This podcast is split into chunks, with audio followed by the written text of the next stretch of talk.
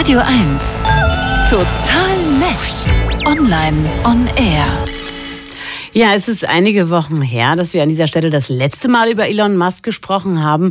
Und aktuell sorgt er wieder für Unmut. Er hat den Twitter-Algorithmus ändern lassen, wie es aussieht, aus ganz egoistischen Gründen. Und er hat die Nutzung vom Internet über Satellit Starlink für, ukrainisch, für die ukrainische Armee einschränken lassen. Und darüber spreche ich jetzt mit meinem Kollegen Daniel Finger. Guten Morgen, Mittag. Guten Morgen.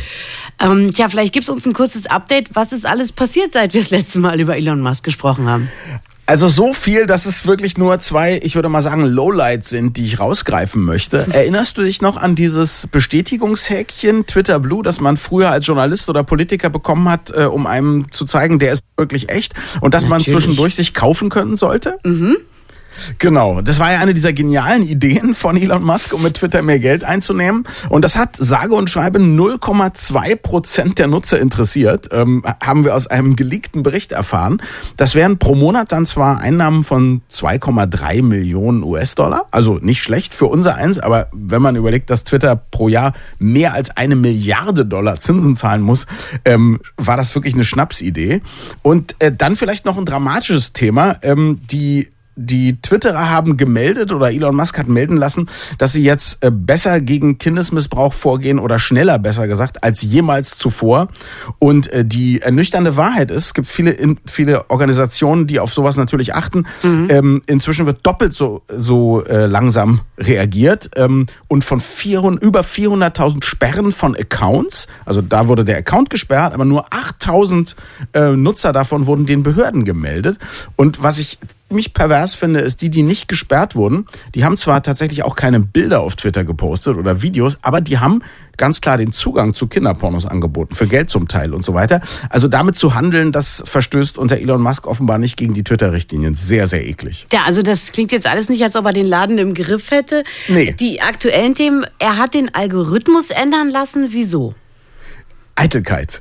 ähm, er, er, er hat seine Leute zusammengerufen und hat gesagt, guckt mal, das kann doch gar nicht sein. Bei den Millionen Followern, die ich habe, ähm, gucken sich nur so und so viele Leute meine Tweets an.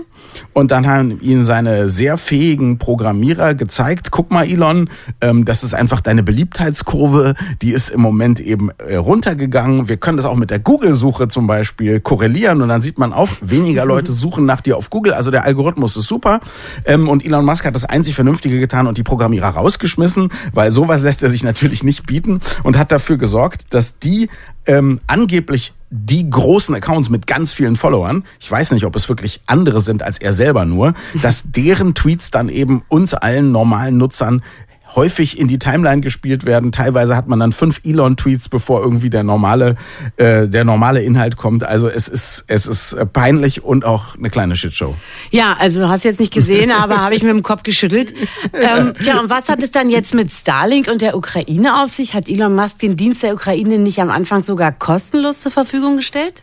Ja, natürlich. Das hat er gemacht. Für ein paar Monate hat er erstmal hat er gesagt, grundsätzlich kriegt die Ukraine oder kriegen die ukrainischen ähm, Truppen kriegen alle Starlink komplett kostenlos, weil das einfach wichtig ist. Ähm, dann hat er nach ein paar Monaten gesagt, also jetzt könne er das auch nicht mehr bezahlen. Das ist ja doch viel Geld, was diese Infrastruktur dann äh, kostet und so weiter, weil das eben inzwischen tatsächlich wichtig ist auch äh, für die Ukraine, ähm, gab es Leute, die gesagt haben, okay, wir bezahlen die Rechnung, ja, ähm, allen voran, glaube ich, die amerikanische Regierung. Und äh, jetzt hat er dann gesagt, äh, nein, ähm, das, das würde nicht gehen.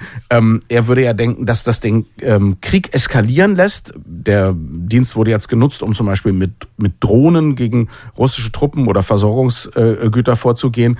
Äh, und er möchte jetzt nicht schuld sein am Eskalieren des Dritten Weltkriegs.